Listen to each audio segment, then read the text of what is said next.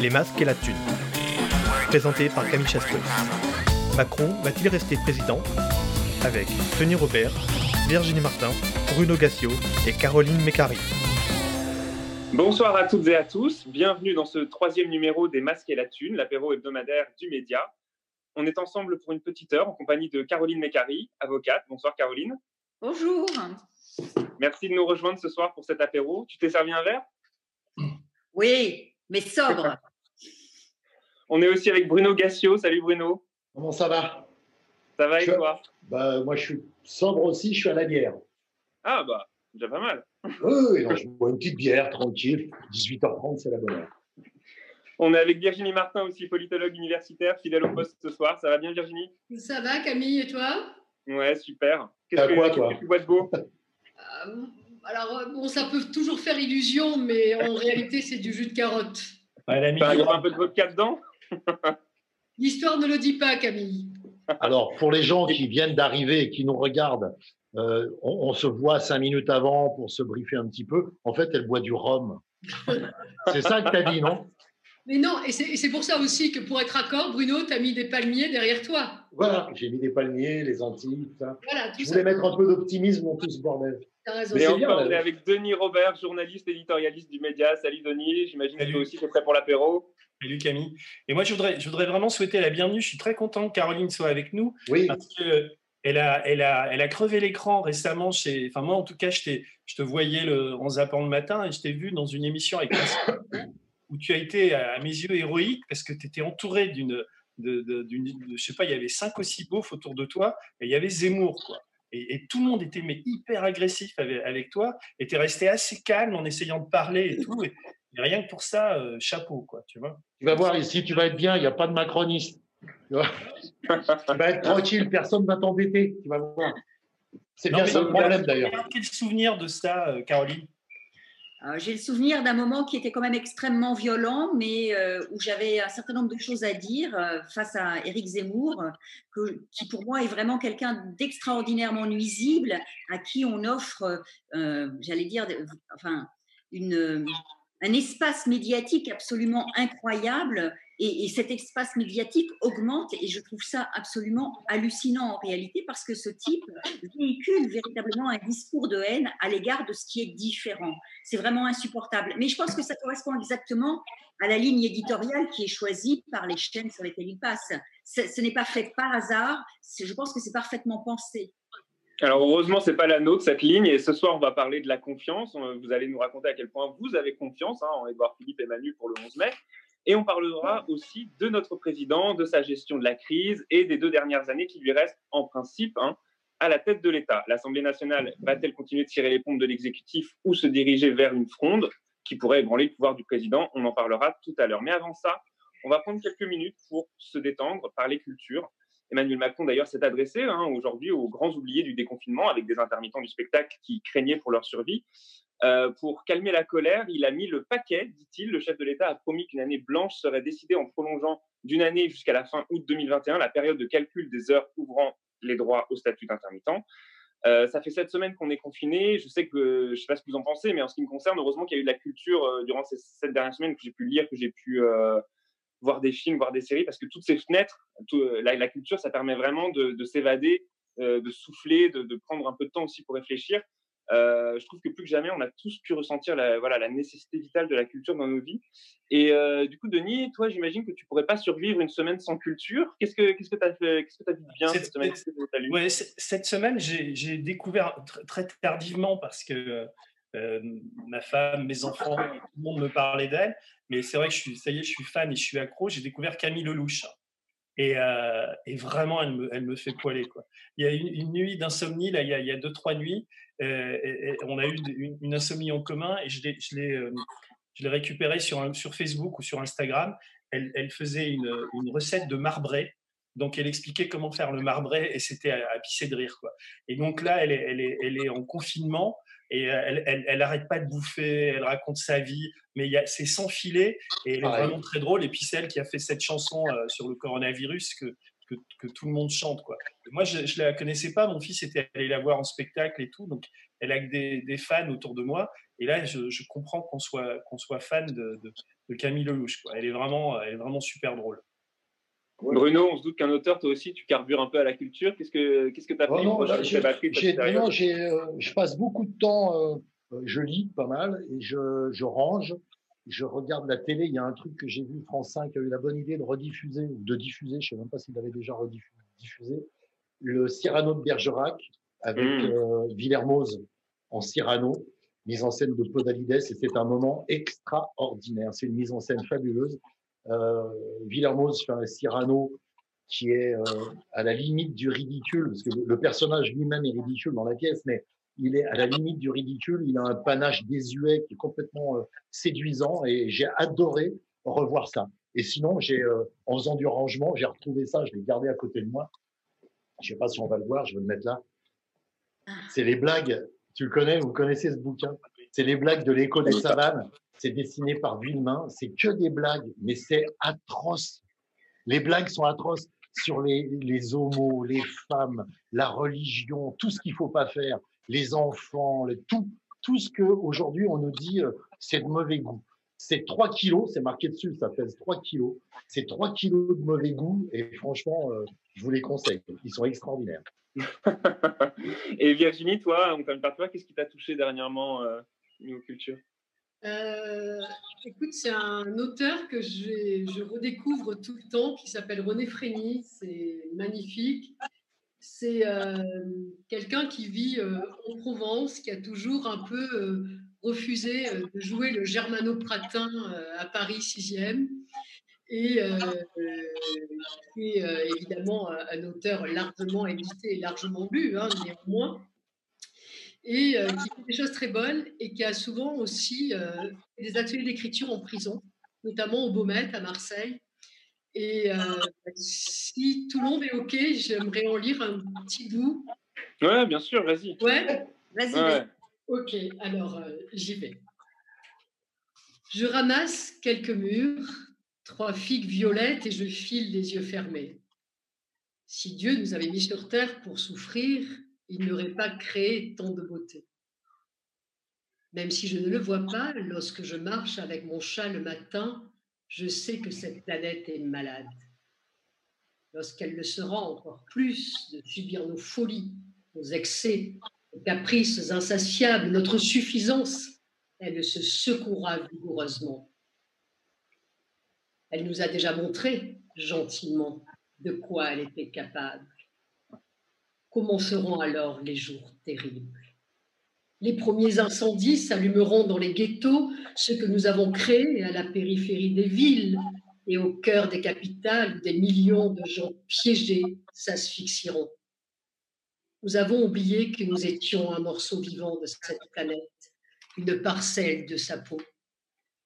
Nous l'avons souillé, bafoué, comme nous avons méprisé et humilié une partie d'entre nous. Nos ghettos, sont à l'image de cette planète, malade et abandonnée. Je sais ce que je dois au livre, aux mots et au regard de ma mère. Tout me paraît si simple quand je pense à elle. Nous avons besoin de douceur et de beauté. Pourtant, quand je quitte ces paisibles vallées et que je scrute ces grandes métropoles où s'accumulent les hommes perdus, je me demande si les livres et les mots suffiront pour éviter les jours barbares. Quand je m'assois au bord d'une rivière et que je regarde bondir sa eau vivante sur des galets verts, ocre et bleus, je suis encore heureux. Lorsque je lève la tête, j'entends la plainte lointaine du monde et j'ai peur. Plus j'écoute, plus mon ventre se remplit d'inquiétude et de peur. Qu'avons-nous fait? Pour avoir oublié que le bonheur est au bord des rivières. C'est super, merci Virginie, merci. Euh. Et c'est très bien dit, c'est magnifique. C'est un très beau texte. Ah, c'est très très C'est quoi l'édition? C'est les, les, les tracts C'est les tracts Guimard. Non, c'est ouais, bien. C'est super. Tout, toute l'œuvre de René Frénier et de cette trempe-là, à la fois politique et poétique. Tout à fait, oui et, l'être derrière l'auteur, l'être est exquis. On va passer à notre première partie sur la confiance, si vous voulez. On, ah, va, enfin, on va dire du mal de Macron quand même. Ça y est, c'est parti. Les gens vont être contents quand même. Ah, non, on va, on va essayer d'être assez euh, équilibré hein, et honnête, évidemment. Hein, euh, on, va se, on va se demander voilà, si on a confiance, si, si vraiment est-ce que ce gouvernement mérite euh, notre confiance. Aux médias, on a voulu d'ailleurs revenir sur les dernières semaines remplies de contradictions qui ont rythmé la, la vie du pays. Regardez. Nous avons des dizaines de millions de masques en stock en cas d'urgence de santé publique pour l'émergence d'un virus ou d'une bactérie. Donc tout cela est parfaitement géré par les autorités. Et si un jour il fallait porter un masque, nous distribuerions le masque. Il n'y a absolument aucune raison d'aller en acheter en pharmacie.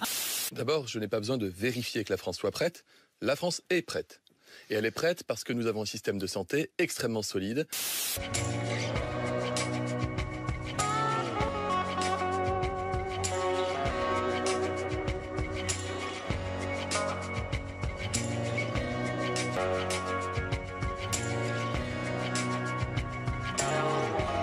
J'ai interrogé les scientifiques sur nos élections municipales, dont le premier tour se tiendra dans quelques jours. Ils considèrent que rien ne s'oppose à ce que les Français, même les plus vulnérables, se rendent aux urnes. Dans quelques minutes, il sera midi. Et je l'ai annoncé euh, hier soir, des mesures de confinement strictes, les plus strictes d'Europe, seront euh, mises en œuvre. Agnès Buzyn qui a fait des déclarations très dérangeantes. Euh, journal Le Monde. On se souvient de la passation de pouvoir avec vous au ministère de la Santé. Elle pleurait, euh, mais pas pour les raisons qu'on pensait, puisqu'elle dit euh, dans Le Monde Je pleurais parce que je savais que le tsunami était devant nous. Je suis partie en sachant que les élections n'auraient pas lieu. Et vous savez quoi? Moi, je ne sais pas utiliser un masque. Je pourrais dire, je suis ministre, je me mets un masque. Mais en fait, je ne sais pas l'utiliser. Parce que l'utilisation d'un masque, ce sont des gestes techniques précis. Bon ben voilà. Les nouvelles blouses qui se déchirent, c'est normal.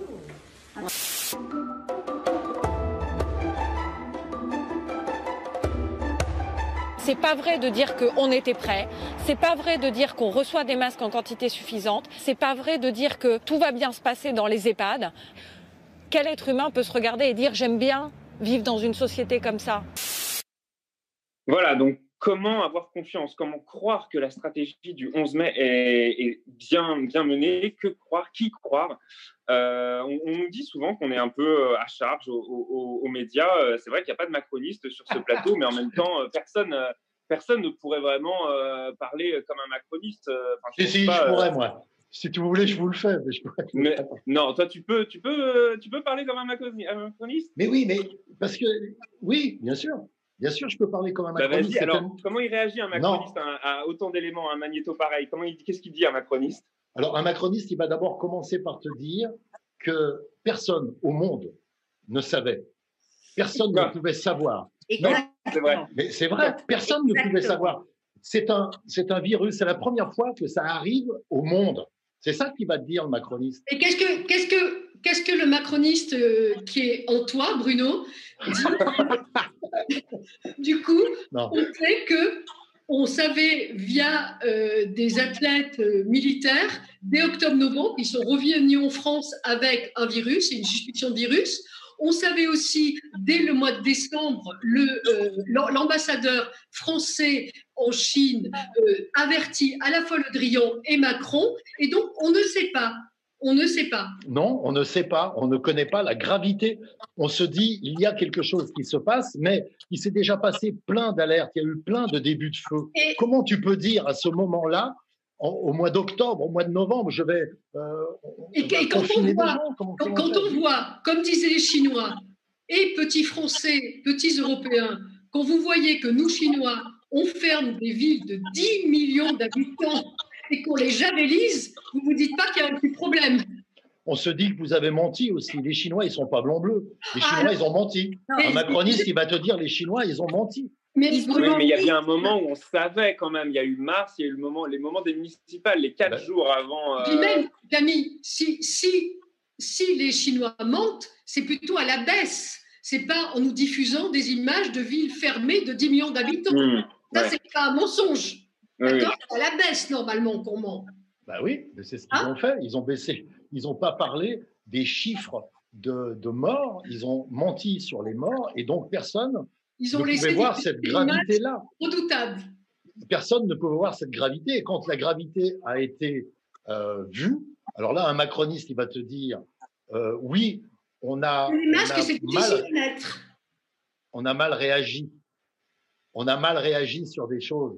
Si j'étais macroniste, je te dirais, vous voulez me faire dire quoi? Qu'on a mal réagi sur certaines choses? Oui, par moment, on a été euh, un peu en retard. Mais dès qu'on a su, dès qu'on a tout eu, on y est allé. On y est allé, on y est allé à fond. Non, non, tu n'es pas. Mais c'est ça qui est problématique, c'est-à-dire qu'en gros, les arguments sont tellement euh, euh, fallacieux, tellement hypocrite que du coup, il y a ce, problème de la confiance euh, voilà, qui est, qui, est, vraiment très difficile. Et même de, même que ce que tu dis, on commence à voir progressivement euh, des, gens de la, de la, Macronie qui doutent, qui sont pas sûrs. Caroline, pour répondre à cette question de la confiance, moi je me demandais comment ça se, portait la, justice, cette institution à part quand même dans, dans, notre République. est-ce que est-ce qu'on peut toujours avoir confiance en cette institution? Comment ça se déroule de ce côté-là?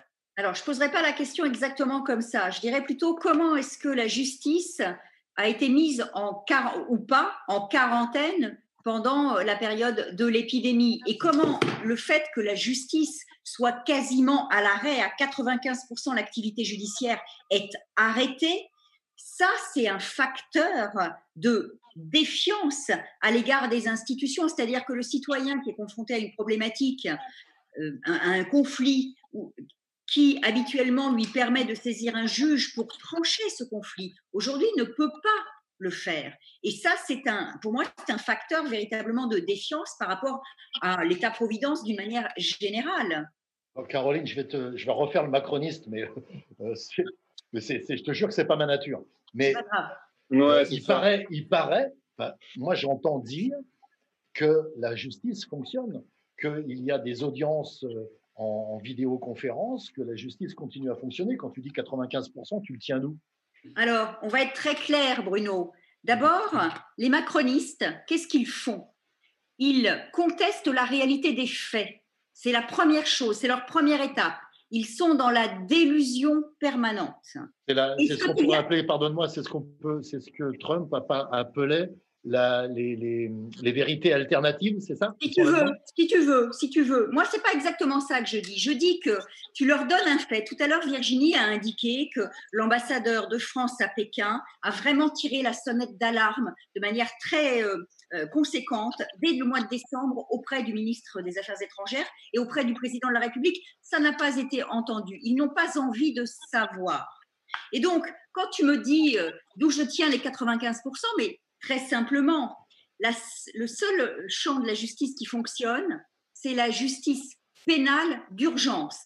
Les comparutions immédiates et les demandes de remise en liberté. Ça représente statistiquement 5% de l'activité judiciaire. Mais ce qui concerne les affaires familiales, le logement, le GEX, les conseils de prud'homme, c'est fermé. Ça, c'est incontestable. Tu peux interroger tous les avocats de, de France qui le diront. Les juges, les juges d'exécution, c'est fermé. C'est fermé. Donc personne ne peut faire exécuter des peines. Quelqu'un qui est condamné. Non, ah, pardon. Le juge de l'exécution, c'est le juge de l'exécution des décisions civiles. D'accord. Ça n'est à ne pas confondre avec le juge de l'application des peines, ah, voilà. qui fait partie des rares euh, mmh. fonction judiciaire qui fonctionne encore un tout petit peu. Mais l'institution judiciaire est à l'arrêt. Aujourd'hui, il y a des ordonnances qui ont été prises dans toutes les juridictions de France pour dire que pour la période du 16 mars au 24 juillet, il n'y a pas d'audience. Ah, donc il n'y a pas de déconfinement le 11 mai euh, à ce niveau-là? Il n'y a plus d'audience en présence des gens en présence des avocats qui représentent les justiciables, c'est-à-dire les citoyens. Si tu veux que ton dossier pour la personne que tu défends soit examiné, tu remets un document papier, ce qui n'est évidemment pas la même chose que lorsque tu expliques une affaire oralement. Donc, il y a réellement une mise en, quarantaine de l'institution judiciaire. Et vous savez pourquoi? Parce que l'institution judiciaire, elle n'a pas d'argent. Enfin, vous savez que le budget de la justice, il est pathétique en France. C'est 66 euros par an et par habitant qui sont consacrés à la justice. Pour vous donner une comparaison, puisqu'on nous parle tout le temps de l'Allemagne, l'Allemagne, c'est 144 euros par an par habitant. Donc c'est déjà c'est du simple au double. Les juridictions, les tribunaux, concrètement pour travailler, il faut qu'ils aient des juges et il faut qu'ils aient des greffiers. La moitié des greffiers gardent les enfants. L'autre moitié n'a pas les ordinateurs portables pour travailler à leur domicile. Ah. Les juges qui tapent les jugements, les juges travaillent chez eux, ils tapent les jugements, mais le logiciel, il n'y a pas de, il, ne peut pas y avoir de connexion en dehors du palais lui-même. Donc tu ne peux pas transmettre ton jugement pour qu'il soit transmis au parti. Donc tout est à l'arrêt. Les juges, les juges comme en fait tu parles de il n'y a que des procédures écrites, en fait. Il n'y a plus de procédures contradictoires. Oui, et non, parce qu'elles sont suspendues. Du 16, du 16 mars au 11 mai, totalement suspendues. Il n'y a rien. Il n'y a rien.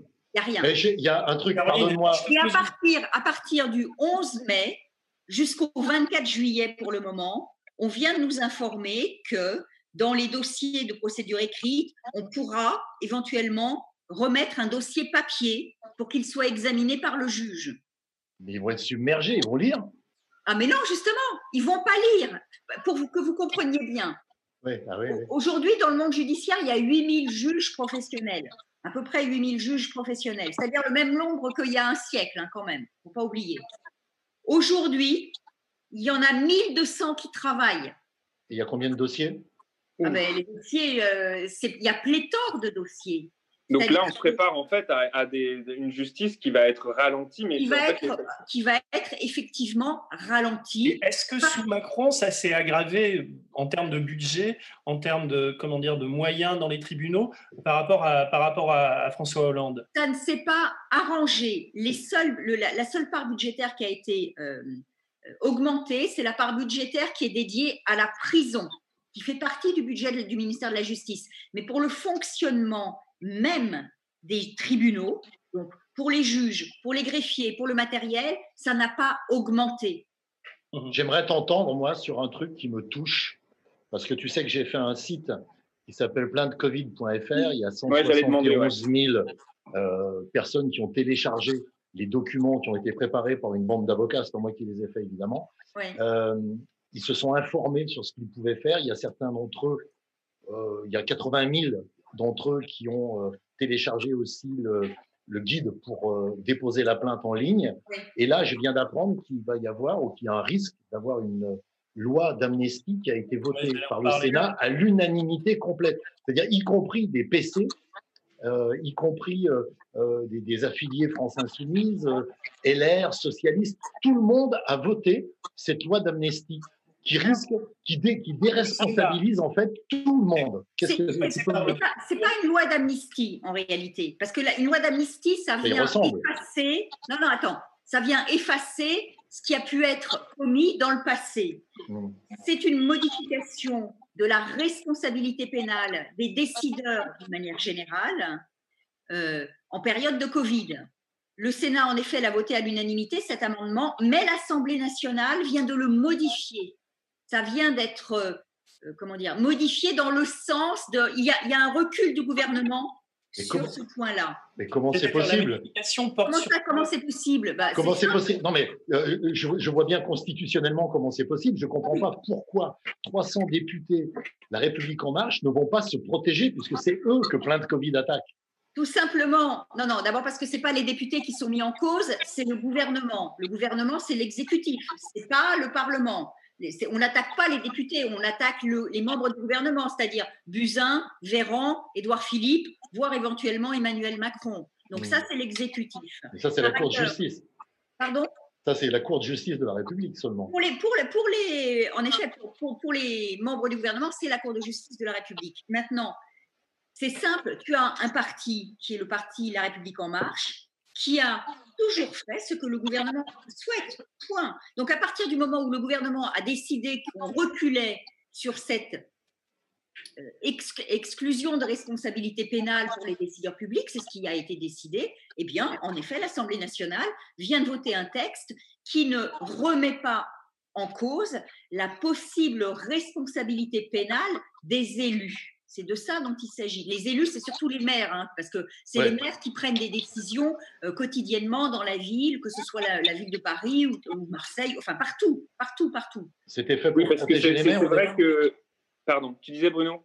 Je demandais si c'était fait pour protéger les maires au départ, parce que ça se comprendrait que le, Sénat protège les maires. C'est exactement, c'est exactement ça.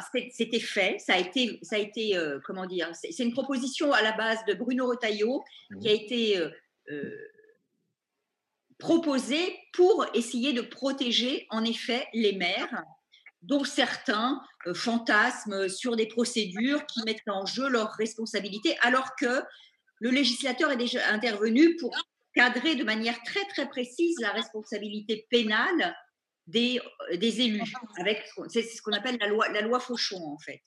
Après, je t'embête plus. Après, je t'embête plus avec ça. Mais non, mais tu m'embêtes pas. je trouve ça passionnant. Non, mais, non, mais je, trouve, je trouve vachement intéressant pour moi d'avoir ce type d'explication. Mais euh, est-ce que c'est pas aussi quelque part dans le gouvernement des gens qui se disent non seulement tout le monde voit qu'on est plus ou moins responsable d'un bordel et d'un retard à l'allumage, si en plus là-dessus on vient leur mettre une loi d'amnistie et on se protège, on va vraiment, on va vraiment prendre feu. Quoi. C'est possible, c'est tout à fait possible. En tout cas, c'est comme ça que j'ai analysé le, vote par l'Assemblée nationale d'un amendement qui est beaucoup plus soft et qui permet à la loi actuelle de rester efficace. Caroline, je, parce que moi j'en étais resté au Sénat, je ne savais pas que l'Assemblée. J'aurais deux, exemples concrets. Le premier, c'est sur le, le fait que, que, Macron et le gouvernement savaient pour le, pour le premier tour qu'il pouvait y avoir des risques grands d'infection et de contamination des, des, gens dans les, dans les bureaux de vote. Donc il y a des plaintes qui sont déposées, il y a des, il y a des, il y a des morts, il y a, il y a, un cas, il y a des cas assez dramatiques. Oui, oui.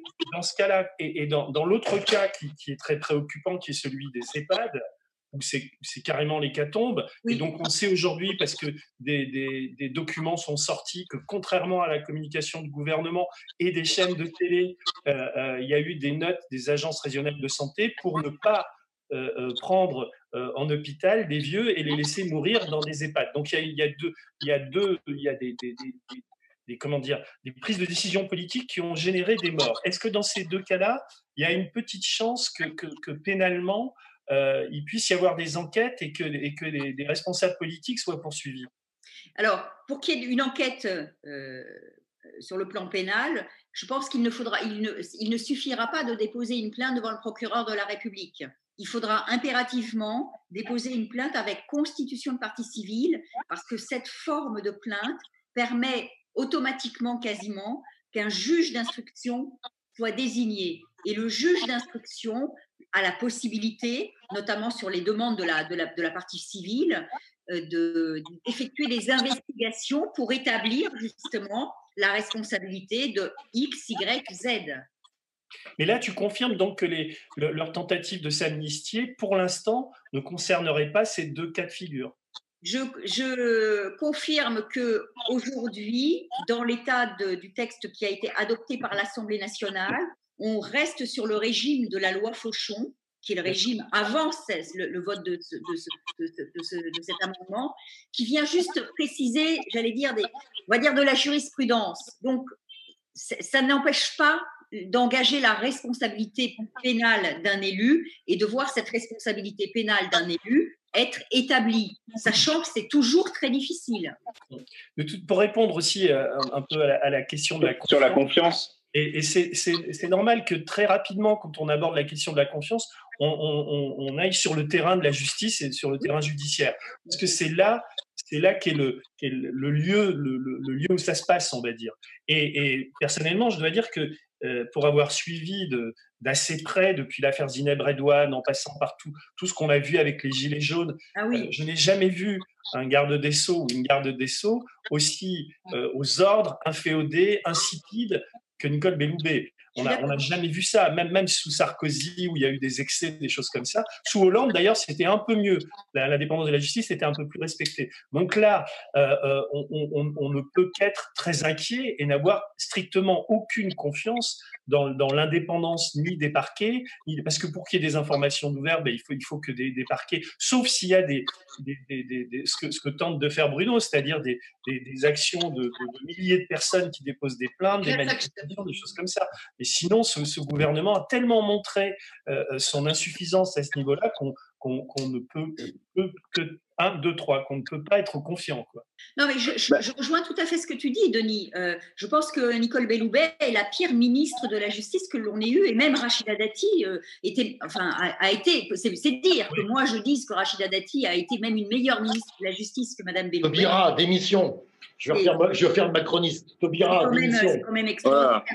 Tu, as raison d'être euh, inquiet sur euh, le fonctionnement de l'institution judiciaire face aux différentes plaintes, avec les exemples qu'on a, enfin, c'est pas des exemples, mais avec les affaires concernant ces euh, gilets jaunes qui ont été victimes, qui ont été interpellés, ou la façon dont les violences policières ne sont pas traitées euh, de la même manière. Donc, ça, ou si on reprend simplement l'affaire Benalla, pour prendre cette affaire absolument emblématique, en effet, il y a tout lieu de craindre que l'institution judiciaire soit ne soit pas digne de confiance. Mais ça ne veut pas dire qu'il ne faut pas, en tant que citoyen, euh, l'utiliser et en tout cas euh, se donner les moyens euh, d'essayer d'obtenir gain de cause. On n'a pas d'autre choix. Ou alors après, si on n'utilise pas cette voie-là, après, qu'est-ce qui nous reste? Il nous reste que la violence. C'est le sens de la démarche d'ailleurs de, Bruno. Bah, on n'espère pas quand même. Alors, c'est vrai que si la confiance est. C'est pas du tout un appel, mais c'est c'est pour ça que moi, je crois en, l'institution judiciaire. Non, mais je crois en l'institution judiciaire tout en étant lucide sur son fonctionnement. Ça, euh, aucun doute là-dessus. Bien sûr. Donc, euh, bah oui, si la confiance est définitivement rompue, est-ce que Macron il peut rester ou est-ce qu'il va rester président hein? C'est la question de cette émission. Cette émission, d'ailleurs, que je crois, on, me dit qu'on est plus de 5000 spectateurs euh, qui, nous, qui, nous, écoutent en ce moment. On vous salue tous et on espère que vous allez bien. donc, l'ambiance générale est à la défiance. Et pourtant, rappelez-vous, notre président a voulu nous faire croire qu'il était sur le point de changer, que cette crise avait remis en cause son système de pensée, sa vision de la société, et que ses, convictions avaient volé en éclats. Donc, bah, euh, à la lumière de la direction que prend le pays, on peut, enfin, je pense qu'on peut tous se demander si Macron euh, en pensait un seul mot ou s'il s'agissait pour lui de, jouer une pièce de théâtre. Alors, avant que Bruno réagisse, ça euh, m'énerve, ça m'énerve. En tant que macroniste, on va on va regarder un petit magnéto qu'on a, préparé. On, va revenir sur les quelques éléments de langage du chef de l'État euh, depuis le début de cette crise. Regardez. Il nous faudra demain tirer les leçons du moment que nous traversons. Interroger le modèle de développement dans lequel s'est engagé notre monde depuis des décennies et qui dévoile ses failles au grand jour. Interroger les faiblesses de nos démocraties. Ce que révèle d'ores et déjà cette pandémie c'est que la santé gratuite, sans condition de revenu, de parcours ou de profession, notre État-providence ne sont pas des coûts ou des charges, mais des biens précieux, des atouts indispensables quand le destin frappe. Le jour d'après, quand nous aurons gagné, ce ne sera pas un retour au jour d'avant. Nous serons plus forts moralement, nous aurons appris. Et je saurai aussi avec vous en tirer toutes les conséquences toutes les conséquences. Nos soignants qui se battent aujourd'hui pour sauver des vies se sont hier battus, souvent pour sauver l'hôpital, notre médecine. Beaucoup a été fait, sans doute pas suffisamment vite, pas suffisamment fort. Le temps viendra de la responsabilité. Ce temps viendra. Et il est légitime et démocratique. Et à ce moment-là, la transparence complète devra être faite. Sachons dans ce moment sortir des sentiers battus, des idéologies et nous réinventer. Moi le premier. Avec cette volonté forte, retrouver dès que possible les premiers mai joyeux, chamailleurs parfois, qui font notre nation. Le pouvoir est détenu par quelques personnes actuellement, parce que c'est quelques personnes qui décident. Hein. C'est le président, c'est le secrétaire général de l'Élysée, Alexis Collère, qui prend 80% des décisions, euh, c'est Édouard Philippe et c'est son directeur de cabinet, Edouard Ribado Dumas. Si on est honnête, c'est vraiment euh, euh, ces quatre personnes qui décident, qui ont une matrice, qui ne s'imprègnent de rien d'autre qu'elles-mêmes. Voilà, de quoi avoir des doutes sur les, capacités de changement du, président. Hein. On voit qu'en fait, ça se délite de plus en plus à l'Assemblée. D'ailleurs, il y a même une, une députée LREM qui a dit que le gouvernement s'était pris les pieds dans le tapis et qui a voté contre le, plan de confinement. Mais Denis, je crois, elle, a été virée, cette députée du groupe LREM ou pas? Elle a été virée cet après-midi. Elle a été virée.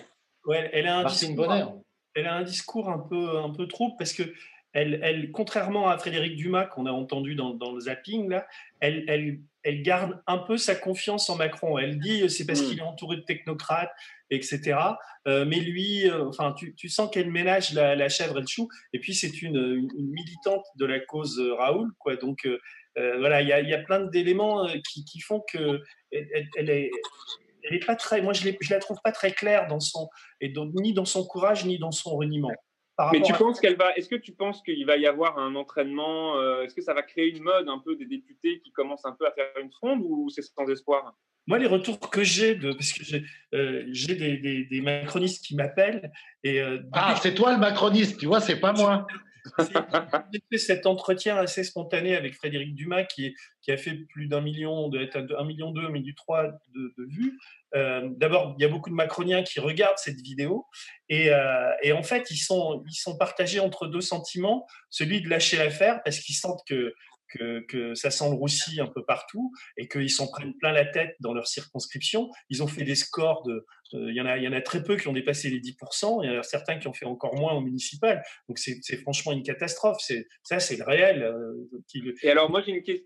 Et, l'autre tendance, c'est de se dire je, garde, je, garde, je serre les fesses et je garde quand même mon salaire de député et, ils couleront avec le navire. Quoi. Enfin, il y a un peu, un peu ça. Quoi. Et, l'entretien, pourquoi l'entretien avec Frédéric Dumas fonctionne, c'est parce que euh, il, rentre un coin dans, ces certitudes-là, parce qu'elle, elle, elle parle de l'intérieur, quoi.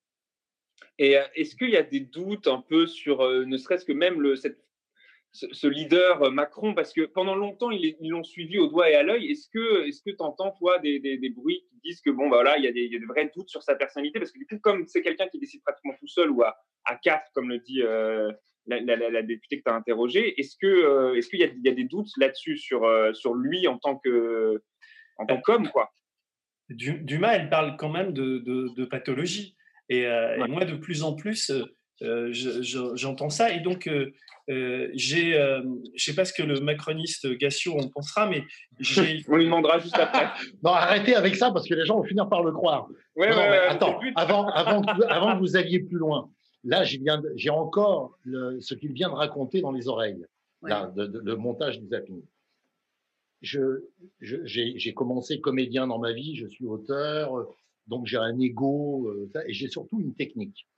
Et il joue mal, il est ah. mauvais. Et cet après-midi, j'ai regardé parce qu'il se trouve que ma compagne est euh, intermittente du spectacle et qu'elle s'intéresse énormément à, à, ce problème-là parce que eux, ils vont vraiment en baver. Les tournages se sont arrêtés, les techniciens, euh, les doubleurs, euh, tous les petits métiers du théâtre. Je parle pas des vedettes qui, euh, qui ont des réserves, mais même elles, elles vont, commencent à monter au front. cet après-midi, il parlait de la culture. Ce qu'il a dit se résume en à peu près 20 secondes. Il a dit, un, on va prolonger d'un an les, les droits sans, euh, ceux qui n'ont pas fait leurs heures et qui ne pourront pas les faire, on va prolonger d'un an. Et deux, il va falloir réinventer la façon de faire du spectacle. Et il a raison sur les deux points. Vous voyez que je suis macroniste, sincère parfois. Après, il a parlé une demi-heure en s'écoutant, en jouant extrêmement mal, en se grattant, en se frottant. Et je me suis dit, mais ce mec est dingue. Mais moi, je suis pas psychiatre. Je peux pas dire ce mec est dingue. Mais, il, a, il a un problème de dinguerie. Excusez-moi. Ça, rappelle, euh, ça rappelle un peu les allocutions euh, au moment du grand débat où c'était interminable, où il parlait pendant. Mais il n'y a pas que ça. Il y a les mensonges qu'il raconte. C'est-à-dire qu'il est capable de dire dans une interview, je ne, je, dans, dans son allocution télévisée, je vais faire ça, ça et ça.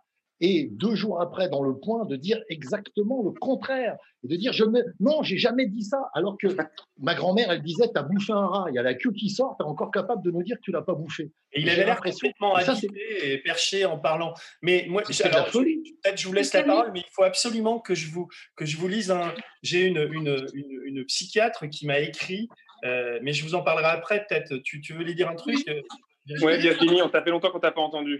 Avant l'aspect euh, voilà, que veut développer Denis, pour rebondir sur ce que disait euh, Bruno, c'est vrai qu'on a l'impression qu'il est un peu euh, resté finalement scotché à ses 15 ans, quand il a commencé le théâtre, à se prendre, entre guillemets, un il réécrivait, il réécrivait pièces de confirmer, il osait réécrire quand même. Et il y a chez lui effectivement une sorte de théâtralisation, de mise en dramaturgie qui est très étrange et qui nous donne un peu la sensation, toujours quand même avec beaucoup d'autorité, de se regarder gouverner. Vous voyez cette sensation de se regarder bah, c'est exactement. C'est exactement les mauvais acteurs. Les mauvais acteurs se regardent jouer. Attendez les gars, les gars. Euh, Attendez, j'ai pas fini. J'ai pas fini. Euh, oh, rappelons-nous Rappelons-nous la mise en scène délirante de verticalité et, de, régalien et de jupitérien. Rappelons-nous de cette scène absolument lunaire, de son arrivée lente et longue à la pyramide du Oh là là, c'est interminable. Et personne ne croyait à ça, alors que quelques semaines avant, nous, euh, je sais pas, sociologues, politologues, nous parlions de, nécessaire horizontalité dans la politique, euh, que tout le monde méritait une vie bonne, comme aurait dit Judith Butler, qu'il fallait retravailler à du commun, à du, de la mise ensemble. Et lui, c'est pas de la mise ensemble, c'est de la mise en scène perpétuelle, avec un phrasé très particulier, avec des ponctuations très particulières. Il y a quelque chose d'artificiel et comme, alors, moi, je pense deux choses sur cette dramaturgie ou cette théâtralisation. Alors, premièrement, je pense quand même que ça l'empêche un peu de coller au réel, puisqu'il se voit dans une destinée plutôt que dans une vie réelle et réellement vécue, comme s'il racontait sa destinée finalement. Et d'autre part, je ne sais pas, un peu, euh, une fois masqué de noir comme cela aujourd'hui, euh, est-ce qu'il n'est pas aussi dans une irresponsabilisation On en parlait tout à l'heure avec Caroline et Bruno. Est-ce que finalement, bah, quand on est dans un théâtre, est-ce qu'on est vraiment responsable de ses actes? Point d'interrogation. C'est tout ça hein, qui est confusément senti, je pense aussi, par ceux qui le regardent. Et comme il n'en croit pas, comme il n'en croit pas un mot, en plus, il est dingue. Ça, c'est difficile de savoir ce en quoi il croit. Attends, je, voudrais, je, voudrais, rebondir, c'est vraiment intéressant. Et, et, je fais un petit préambule parce que euh, j'ai souvent été confronté à ça, où, il y a des psychiatres que j'ai, je pense à Anne Beaumanoir que j'avais interrogé dans une émission aux médias, je pense à Roland Gori, je pense à, si vous allez sur Internet, vous mettez Macron fou, vous voyez plein d'occurrences avec des types qui vous l'expliquent. Ça, c'est, et moi, quand tu es journaliste, quand tu essaies d'avoir du recul, c'est un terrain, c'est vraiment délicat d'y aller, quoi, parce que tu, de qui tu es pour juger d'un mec s'il est, il est tapé ou pas, etc. Mais c'est vrai que depuis un moment, chaque fois que je le vois, j'ai ça dans la tronche, quoi. Je me dis, mais le mec, qui pas normal. Quoi. Là, là, effectivement, ce que tu, ce que tu décris, enfin, je suis passé tout à l'heure euh, en bras de chemise, un peu habité. Euh, tu vois, il a un regard par moment comme ça. Enfin, c'est très particulier. Et là, il y a une, psychiatre dont j'ai vérifié l'identité. Elle a un pseudo qui s'appelle Sandy. Elle m'a écrit une longue lettre très très charpentée et elle, elle, elle me, elle m'explique que Macron souffre d'un déni pathologique du, réel. Je partage également votre point de vue parce qu'elle elle fait référence à mon édito quand vous parlez d'une forme de déni pathologique du réel et elle pense que Macron souffre pardon, de troubles graves de la personnalité narcissique et révèle d'une forme pathologique grave et dangereuse pour notre démocratie, etc. etc. Et, elle a, est intéressant dans sa, lettre, et c'est là où je, vous demande, je vais vous demander de réagir, c'est qu'elle a été... Euh, les, psychiatres ont une sorte de Bible qui s'appelle le, DSM, c'est des diagnostics et statistiques des troubles mentaux. Ça si, tu veux, quand tu, pour que, que tu décrètes que quelqu'un souffre de, de, troubles graves de la personnalité narcissique, il faut que tu répondes à cinq critères sur neuf. Et donc, dans ce, dans ce bouquin que tous les psychiatres ont, elle me, elle me décrit les neuf critères. Alors, je vais, je vais vous les lire si vous voulez. je, vous, je vous laisse. Vas-y, enchaîne, Denis. C'est long, on va se coucher à quelle heure alors? Non, non, mais ça va vite. C'est quelle heure? Non, ça va. Vas-y, vas-y. Le sujet a un sens grandiose de sa propre importance. Par exemple, il surestime ses réalisations et ses capacités, s'attend à être reconnu comme supérieur sans avoir accompli quelque chose en rapport. Je coche. Ça coche. coche, oui, ça, coche ça coche. Deuxième, deuxième, est abordé par des fantaisies de succès illimité, de pouvoir, de splendeur, de beauté ou d'amour idéal. Je coche. Trois, 3. Pense être, entre guillemets, spécial et unique et ne pouvoir être admis ou compris que par des institutions ou des gens spéciaux et de haut niveau. Donc, ils sont quatre à le supporter, ils sont quatre à prendre des décisions, ça coche. Quatrième euh, euh, point, besoin excessif d'être admiré. Euh, ouais, ça coche. Cinquième, pense que tout lui est dû s'attend sans raison à bénéficier d'un traitement particulièrement favorable et à ce que ses désirs soient automatiquement satisfaits. On déconfine le 11, ça coche. 6. Exploite l'autre dans les relations interpersonnelles, utilise autrui pour parvenir à ses propres fins. Il envoie, il envoie Edouard Philippe, ça coche. Qu'est-ce que tu dis, Bruno? Il envoie Edouard Philippe au, au casse-pipe en disant Je déconfine le 11, ça coche à mort. Septième point. Alors, le septième point, Yves. Manque d'empathie, n'est pas disposé à reconnaître ou à partager les sentiments et les besoins d'autrui. Mais ça, c'est ah bah, le Oui, t-shirt avec base. les éborgnés et tout ça. Huit, C'est la base, ça coche. envie souvent les autres et croit que les autres l'envient. En tout cas, je l'envie pas. Là, peut-être éventuellement, ça coche pas. 9. Fait preuve d'attitude et de comportement arrogant et hautain. Non, du tout. Ah non, jamais. Je coche jamais. Franchement. Donc, il est complètement, il est complètement cintré. bah, il souffre de troubles de la personnalité narcissique. Oui, bon, on, va, on va faire simple. Alors, attends, cintré. Denis. On est dirigé par un cintré. C'est ça que tu es en train de Denis. dire. Ouais. Denis, je fais l'avocat du diable. Est-ce que tu crois qu'un président ne coche pas forcément ce genre de critères Ah, une autre macroniste. Tu reprends, tu reprends les éléments que j'ai dit, tu mets François Hollande à la place. Je pense pas qu'il en ait quel- qu'il en a Non, l'empathie, avec Hollande, ça marcherait. Mais en, en vérité, tu poses la bonne question parce que le problème, c'est que c'est les institutions en vérité le problème. C'est-à-dire que ce- cette concentration de pouvoir ne peut être euh, donnée qu'à quelqu'un qui croit qu'il la mérite et donc qui est déjà un peu. euh, Non, mais il, il faut s'aimer pour, pour, pour faire une carrière politique et être président. Ça, certain. Mais, mais sûr. j'ai Mais il ne pensé fait pas une carrière politique, Denis. Non, C'est pas une carrière politique. Il ne fait pas du tout de carrière politique. Il arrive, il arrive comme, euh, comme euh, Underwood dans euh, House of Cards. Il arrive en se faufilant. Il n'a jamais été élu, il n'a jamais rien dirigé, il n'a jamais jamais été- maire, rien. Il n'a jamais été élu. Et d'ailleurs, je pense que ça lui manque considérablement. Et je pense qu'à l'avenir, il faudra quand même songer à élire des gens qui ont été déjà au préalable avec des fonctions municipales, locales même députés nationales. Mais quand même, ça, donne un peu d'épaisseur, un peu de connaissance du réel. Ça me paraît important. Et pour, rebondir aussi sur- ce que disait Denis, ce qu'il racontait, euh, sur son énumération de 9 points, chez Emmanuel Macron, il y a aussi la puissance des actes illocutoires. Vous savez, ces actes illocutoires, c'est le abracadabra, c'est-à-dire quand je dis abracadabra, c'est censé s'ouvrir. Vous savez, c'est ce qu'on appelle hmm. en littérature quand dire, c'est faire. Et, et c'est ce que je disais un peu aussi, c'est-à-dire qu'on déconfine le 11 mai, alors on déconfine le 11 mai. Voilà. Je dis, c'est fait. C'est pareil, on est en guerre, on est en guerre. Tu- vois, et puis qu'un jour après, ben, ça sera du bon sens, et puis ça sera autre chose. Et puis c'est pas grave si c'est autre chose, parce que l'acte est illocutoire. Et, et- et c'est vraiment hyper violent. Et ça, c'est vraiment un, délire de puissance. hein, L'acte illocutoire, euh, on ne fait ça qu'au théâtre. hein, euh, C'est-à-dire, On fait, tu fais toc, toc, toc, la scène s'ouvre. C'est un acte illocutoire. On fait ça aussi quand on a un enfant et qu'on pense qu'on est tout puissant parce qu'on est immature complètement. Absolument. Alors, je- justement, alors, moi, j'étais avec un psychanalyste ce matin au téléphone. Il me disait qu'il Vous passez votre temps avec des psys, les deux. C'est clair. hein. avait des problèmes, peut-être.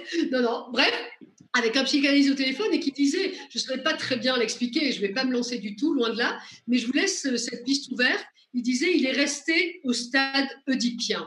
Donc ça retombe sur ton enfant euh, dont tu parlais. Mais voilà. Il a épousé sa mère. Hein. D'ailleurs, vous avez vu, il y a un édito de Mediapart qui parle d'un président destitué. Alors forcément, ça, ça, ça, ferait, ça ferait, plaisir si c'était possible. Mais est-ce que c'est possible? Moi, je, enfin, Caroline, on, est d'accord qu'il n'y a, aucun moyen de destituer un, président en France, si? Enfin, en tout cas, euh, techniquement, euh, là, on n'est pas, on n'est pas dans les, on n'est pas, on serait pas dans les clous, et on n'en est vraiment pas là. C'est-à-dire que il y a une défiance qui est extrêmement grande d'une grande, grande partie de la population par rapport à ce gouvernement.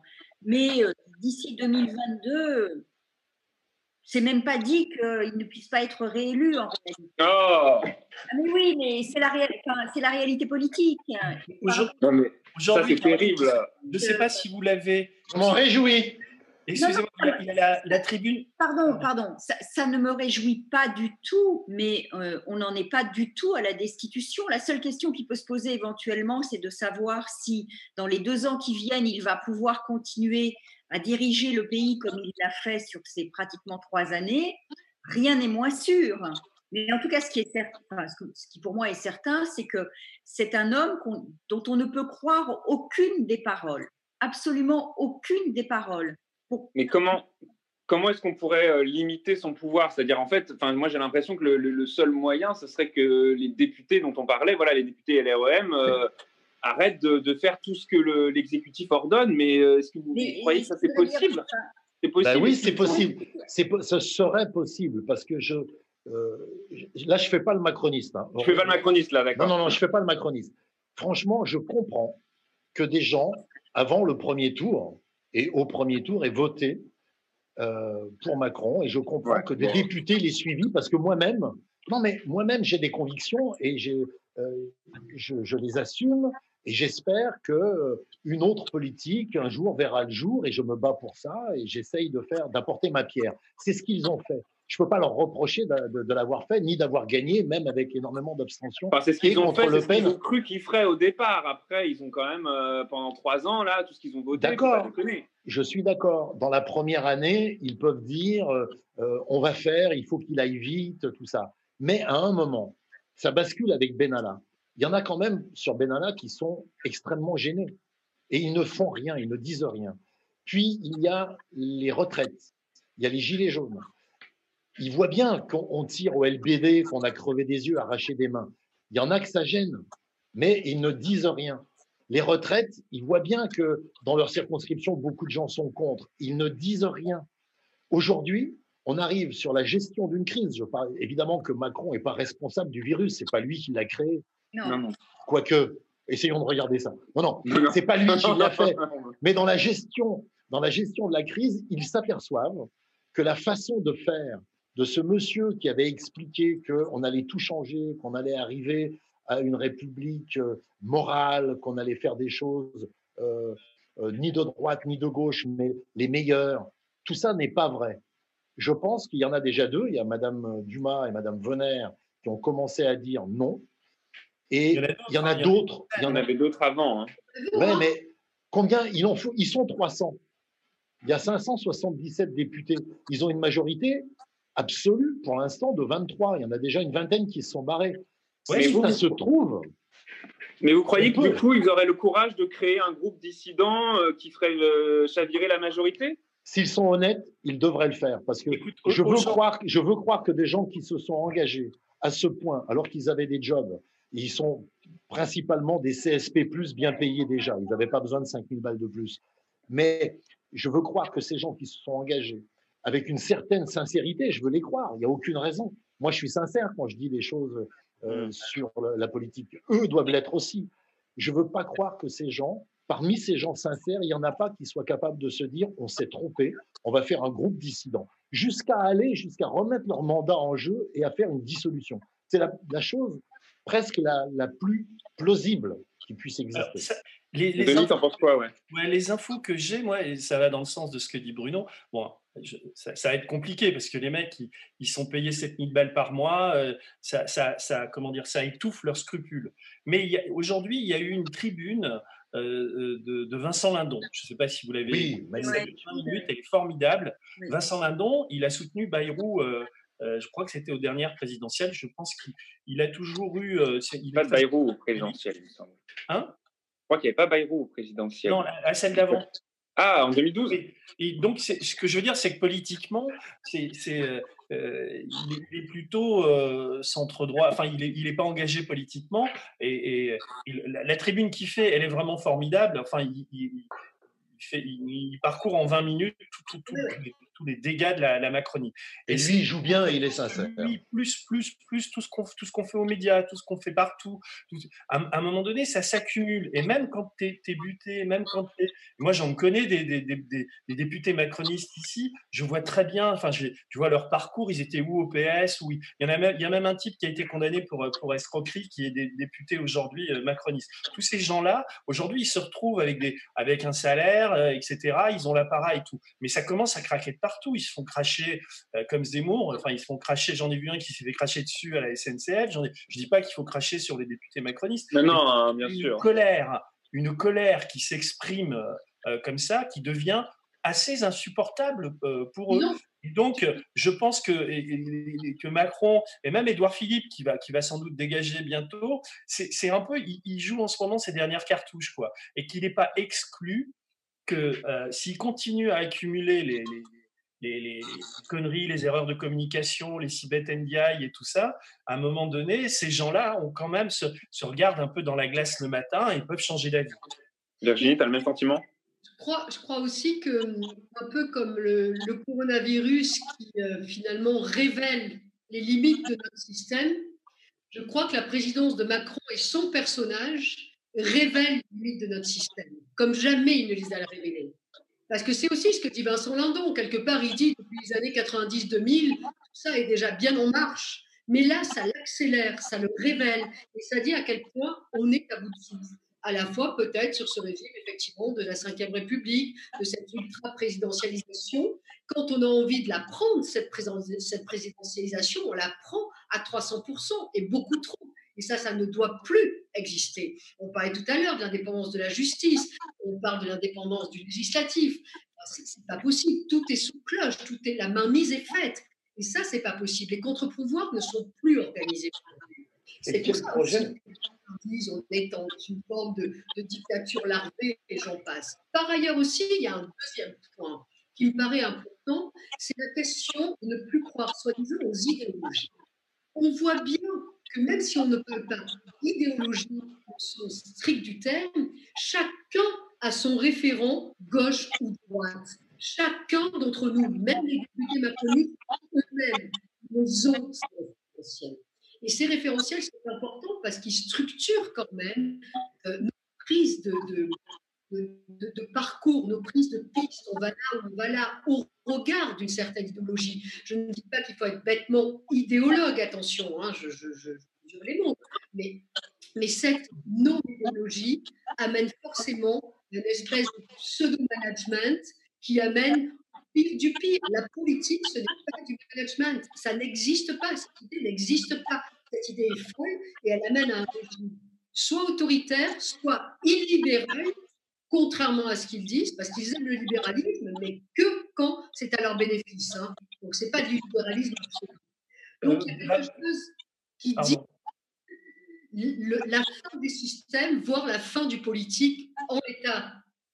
Lindon a une, bonne formule, il dit euh, les, premiers de Corvée ont remplacé les premiers de Cordée. Euh, je, crois que Macron peut s'en tirer euh, s'il a l'intelligence et s'il a justement s'il n'a pas le déni du, réel. Et il, peut s'en tirer, vous allez dire par la, grande porte, ça va être dur, mais peut, si il écoute ce que dit Lindon, s'il écoute la, colère qui s'exprime et s'il ne va pas sur le terrain vers lequel, d'ailleurs, certains députés LR veulent l'amener, c'est-à-dire moins d'État, faire travailler, de, ne pas payer les, heures supplémentaires, supprimer les vacances, etc., etc. Ce que doit faire Macron, c'est faire marcher la planche à billets, respecter ses promesses par rapport aux intermittents, ce qu'il a commencé un petit peu à faire, et il doit, il doit, il doit, il a une belle idée, Lindon. D'ailleurs, avant d'avoir écrit cette tribune, il a consulté des économistes, des médecins, etc. Et il parle d'une contribution Jean Valjean. Et, effectivement, si Macron euh, euh, taxe les riches, remet l'ISF, etc., ce qu'à mon avis, il ne fera pas, et c'est là que va être son erreur, parce qu'en ne le faisant pas, parce que là, le, peuple, on va dire, je ne vais pas parler au nom du peuple, mais je vois bien autour de moi, les gens commencent à avoir faim il y a, des, il, y a des, il y a des problèmes de blé de fin de mois, les restos du cœur euh, n'ont jamais aussi bien marché, etc.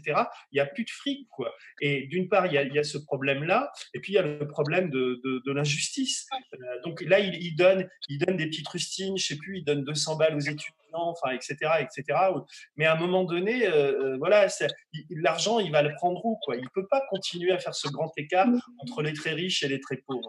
Mais de la même manière, là, je rejoins, Denis, c'est aussi un rendez-vous manqué avec les Gilets jaunes. Il aurait pu tout à fait entendre cette demande politique, parce que les Gilets jaunes ne faisaient pas une demande de sécession. Au contraire, ils demandaient à l'État quelque chose. Et lui, il a poussé comme ça dans le revers de main avec beaucoup de dédain. Il leur a donné un peu d'argent, mais il n'a pas accompagné cela de la politique, de l'empathie nécessaire. Et là, il pourrait, à plusieurs reprises, avoir des occasions. de toute façon, moi j'ai l'impression que c'est l'histoire d'un, de, rendez-vous manqué, ce quinquennat. C'est un rendez-vous manqué avec les gilets jaunes, avec les soignants. Euh, il y, a eu plein de signaux d'alerte et euh, jamais il a, il a, il a été. C'est là, c'est là, où, c'est là où l'entretien avec, la, avec Frédéric Dumas est assez éclairant parce que on voit bien pourquoi ça plante. c'est parce que ce type n'écoute personne. Et quand, vous avez maintenant 10 ou 15 témoignages de gens qui, l'ont pratiqué au quotidien, qui ont travaillé avec lui, qui vous disent tous la même chose, c'est-à-dire que tous décident dans ce putain de pays entre quatre personnes, euh, euh Edouard Philippe, son directeur de cabinet, le secrétaire général de l'Élysée, euh, Alexis Collère, et Macron, et que Macron finalement est, dans sa tour d'ivoire et n'écoute rien à part peut-être sa femme, euh, on se dit que rien ne marche dans cette démocratie. Et que et lui est quand même habité quoi il est capable de dire un truc, son contraire le lendemain. C'est pour ça que la confiance est, rompue et que, c'est flippant cette, situation. vous parlez d'idéologie. Il a, il a une idéologie. Bien sûr. C'est une ensemble. L'idéologie, c'est juste avoir des idées, quelques valeurs et essayer de les appliquer et de se dire euh, si on va dans cette direction, c'est mieux. Et un, un, idéologue au pouvoir, il est censé éclairer un chemin. Il n'est pas en disant on va par là-bas mais il n'est pas censé, euh, il sait conduire le, le, camion, mais il n'est pas censé dire où va le camion. C'est l'idéologue dit où va le camion, mais le, le manager conduit le camion. Là, on a un manager aux manettes qui veut nous dire, je sais où doit aller le camion. Ça ne fonctionne pas. ça ne peut pas fonctionner. Mais il a une idéologie, ce monsieur. je n'ai pas d'idéologie, alors que son idéologie euh, est, assez flagrante. Ça, de ce point de vue-là, euh, on, on est d'accord aussi, euh, bien sûr, bien sûr. On arrive à la fin de cette émission. Euh, je vous remercie. Ah, tu voulais dire un dernier truc, Virginie? Non, mais j'ai oublié, en fait, c'est pas grave. Désolé. Bon, on a... Merci à toutes et à tous. Merci à vous de nous avoir suivis. Vous étiez plus de 7000 en direct, euh, me dit Mathias. N'hésitez pas à mettre des pouces bleus si ça vous a plu, à la partager, à faire un don pour le média sur soutenez.lemediatv.fr. N'hésitez pas aussi à devenir sociaux et à nous rejoindre sur notre forum pour nous faire vos retours sur cette émission. On se quitte sur un clip sorti la semaine dernière, celui d'un appel de soignants pour construire un mouvement populaire Bas les masques. Bonne soirée et à bientôt. Salut.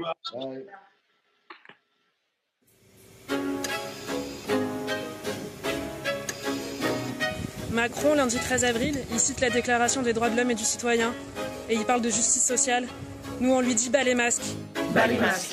Nous, professionnels de la santé d'horizons divers, bouleversés et en colère, décidons de nous lever et de crier bas les masques.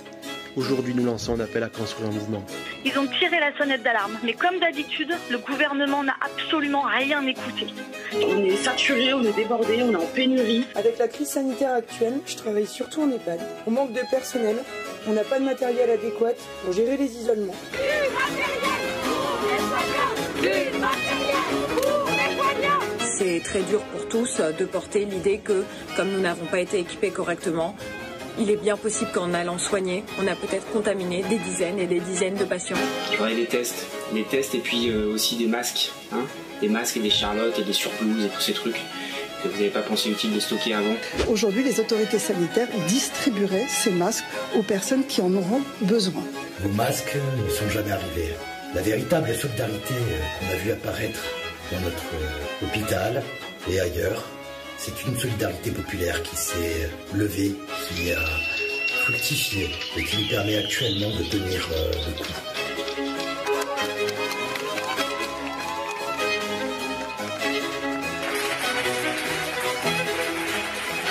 Maintenant, il va falloir aller plus loin. Partout nous retrouver, nous organiser pour qu'ils rendent des comptes. Euh, L'après risque d'être comme, voire pire euh, que l'avant. Il n'y a pas d'argent magique. Et donc tous les gens, si j'écoutais, si je, si faisais, l'argent, il y en a si je dans ce regarde, pays, hein. Mais.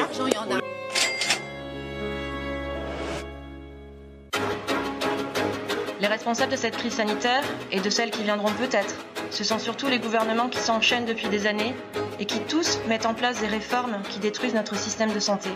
Il y a aujourd'hui euh, trop de lits d'hôpitaux. Il y a trop de lits d'hôpitaux en France. La politique sociale, regardez. On met un pognon de dingue dans des, dans des minima sociaux. On a besoin au moins de 100 000 soignants dans les hôpitaux et de 300 000 soignants dans les EHPAD. On a besoin de revalorisation de salaire. Les salaires des infirmiers et des aides-soignants, c'est payé une misère, c'est une honte. On ne veut plus de gestionnaires, de financiers à la tête des fonctions publiques. Ça suffit la santé marchande. Non, la santé n'est pas une marchandise. On veut un changement de la gouvernance de l'hôpital. Voilà le plan de l'hôpital qu'on veut. Tout le monde dès que possible euh, à sortir dans la rue, à les virer, à rien leur pardonner. Ne nous laissons plus faire. Euh, je demande à tous les soignants et à tous les professionnels de santé et tous, euh, tous ceux qui avons été euh, traités de rien et qui font vivre le pays aujourd'hui de nous rejoindre. Les conséquences de votre mauvaise gestion et la politique indécente que vous menez sont visibles dès à présent. Alors bas les masques. Arrêtez de mentir. Bas les masques. Venez témoigner, venez parler, venez dire ce qui vous arrive. Rejoignez-nous sur les réseaux, bas les masques et dans la rue dès que possible. Euh, soyez avec nous, soutenez-nous et n'hésitez pas à mettre des pancartes aussi euh, à vos balcons pour dire combien on en a marre et combien euh, vous nous soutenez et qu'on sera là dehors après.